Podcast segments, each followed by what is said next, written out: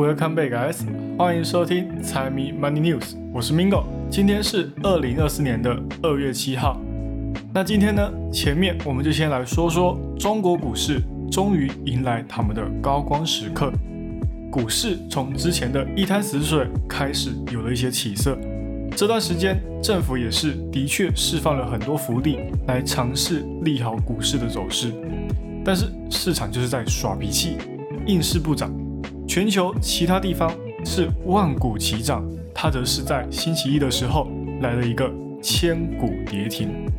就这样的崩溃跌势来看，肯定是还要继续跌的。但是就在昨天，突然暴涨了。这难道是代表市场终于要吹起反攻的号角了吗？还是又是跟前面一样假突破之后继续下探呢？好，那废话不多说，直接开始今天的节目。首先，在这之前，我们也知道中国在股市止不住的往下跌，市场资金流失非常的严重，官方终于也决定砸钱入市来尝试救场。在一月二十四号的那一集，我也有特别谈到中国准备进场的举措。那时候就有说到他们会砸大约两兆人民币到中国股市去，并且在国际媒体彭博社的猜测当中，我们可以看到中国或许会利用离岸账户来透过一些手段来尝试抄底 A 股。只是这个消息就算官方出来带头，市场响应的声音还是非常的小。反而是在这波声浪出来过后的隔天，小涨了一百点，又再一次的顺着下行趋势而跌，跌的还比之前救市消息还没有出来之前还要来得更凶，而且还是在他们砸了将近五十亿美金进入市场大买 ETF 之后才跌的，短短五天就跌了将近两百点。那现在涨势又是因为什么消息而涨？其中最大的原因就是中国的国家队又出手了。那为什么又说又呢？因为上次涨的那一百点就是他们砸钱砸出来的。那难道这一次就真的可以拯救股市于水深火热之中吗？其中就不得不说他们是懂得怎么拿捏股民的心的。因为市场的低迷，流动性跟着降低，单纯砸钱已经无法让投资人回归。所以他们只好调整市场的弹性，让投资人有更大的操作空间。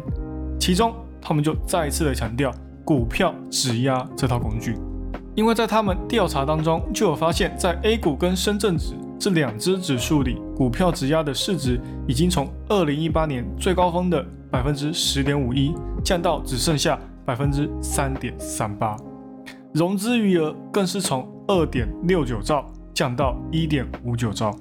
在引出这个消息之后，官方就放出他们将会针对质押这件事来增加平仓的弹性，来帮助市场有反转的契机。然后接下来他们又再一次的展现什么叫做毫无人性。开盘之后，相关的中证五百 ETF、中证一千 ETF、创业板 ETF 成交量都有明显的放大。最夸张的就属中证五百莫属了，它的成交量光是一天竟然就超过了一百六十亿元，几乎是平时成交量的十倍以上。而中证五百里面又大多都是中小型企业，所以这或许也就代表说，接下来国家队的焦点将会从大盘股逐渐转向中小盘股，把更多的火药都集中在投资人会比较有感的民营企业上。再加上这些中小型企业虽然体量不大，但是它们一旦集合起来，也会形成一股非常巨大的力量，对于中国的经济 GDP 来讲都有正面的影响。全国有八成以上的就业数据都跟他们有关系，七成以上的技术创新都来自于他们手上。只是以整个股市来看，他们的市值只占了百分之四十左右，但是也是因为他们这百分之四十。让股市又再一次的起死回生，只是这波起死回生又能够维持多久呢？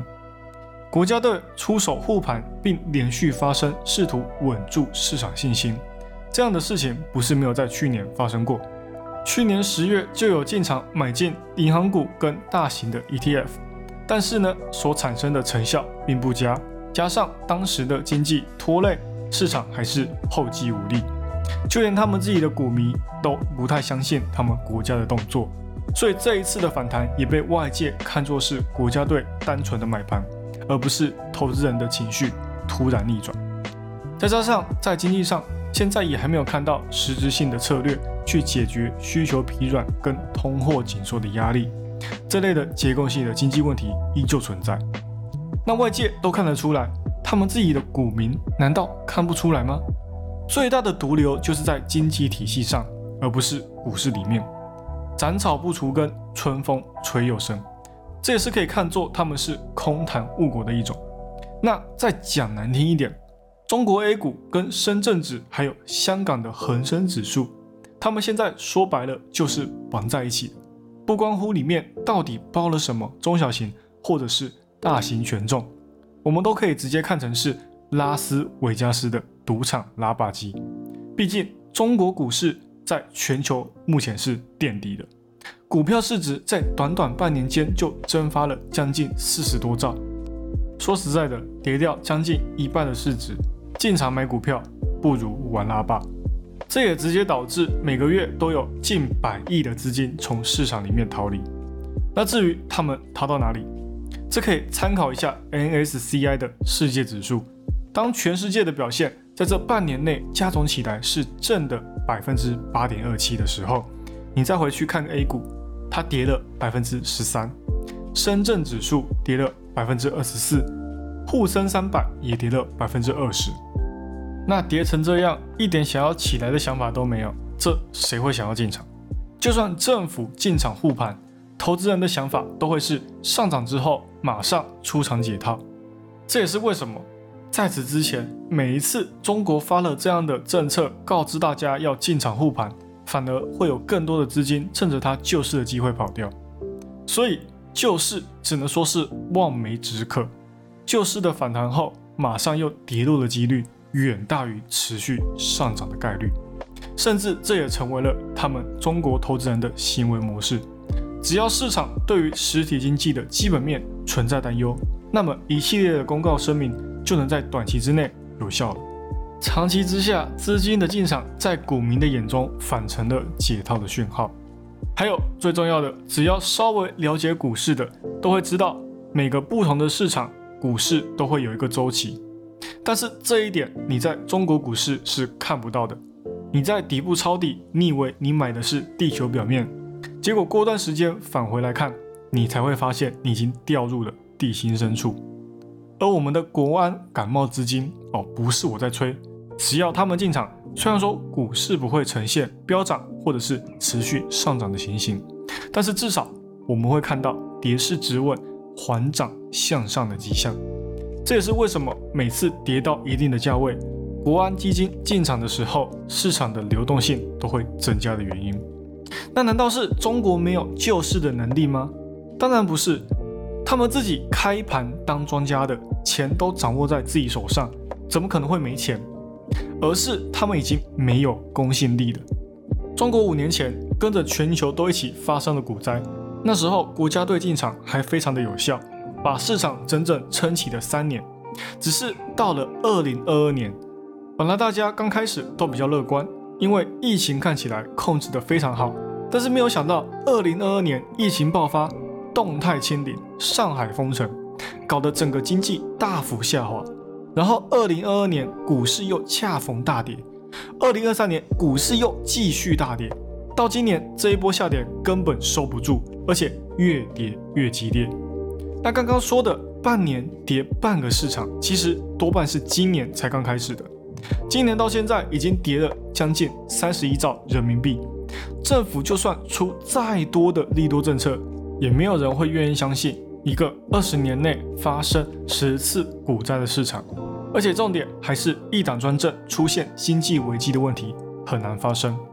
主要还是他们在结构上跟趋势上相违背，是长期经济体系下的蛀虫，透过不断内耗造成的结构失衡，才进而导致了整个中国经济陷入这样的泥潭当中。那有人会问说？这跟日本的泡沫经济那三十年有什么差？我只能说差多了。中国的一党专政，甚至可以说是一人专政。这个维尼的主义呢，是完全掌控了不管是政治、军事、民意、资源的一切权利，没有任何在野党的监督，甚至是连说不同意的人都不能出现。那这个唯一的好处就是执行效率特别的高，政策施行的速度也会比民主国家还要来的迅速。这一点呢，在封城的时候真的是做足的榜样。但坏处呢？权力腐败、政府滥权、隐瞒民意、掌控话语霸权，哦，简直多到数不清啊！那如果不进行彻底改革的话，结果就是他们的中国经济呢要崩盘。而日本实施的是自由市场，企业有缴交税金的权利，但是他们不用受到国家的操控，所以日本在经济泡沫破裂了之后。还可以依旧在原地踏步，稳住那三十年，接下来平稳的度过经济的那一波波澜。光是原地踏步这一点，在中国就有点难施展。房地产所爆出来的雷要恢复，就需要一段时间了。那长期下来，零增长都已经算是万幸，负增长才是他们需要担忧的。所以，中国经济从目前来看，说它是宝可梦里面的鲤鱼王，都是抬举的。至少它拍打的时候还会有水花。那针对这一次的护盘政策，我刚刚还有一个没有讲到的，那就是中国证监会说他们坚决反对做空。他们还说，如果抓到恶意做空的，将会直接超派铁拳出击，让你倾家荡产又牢底坐穿。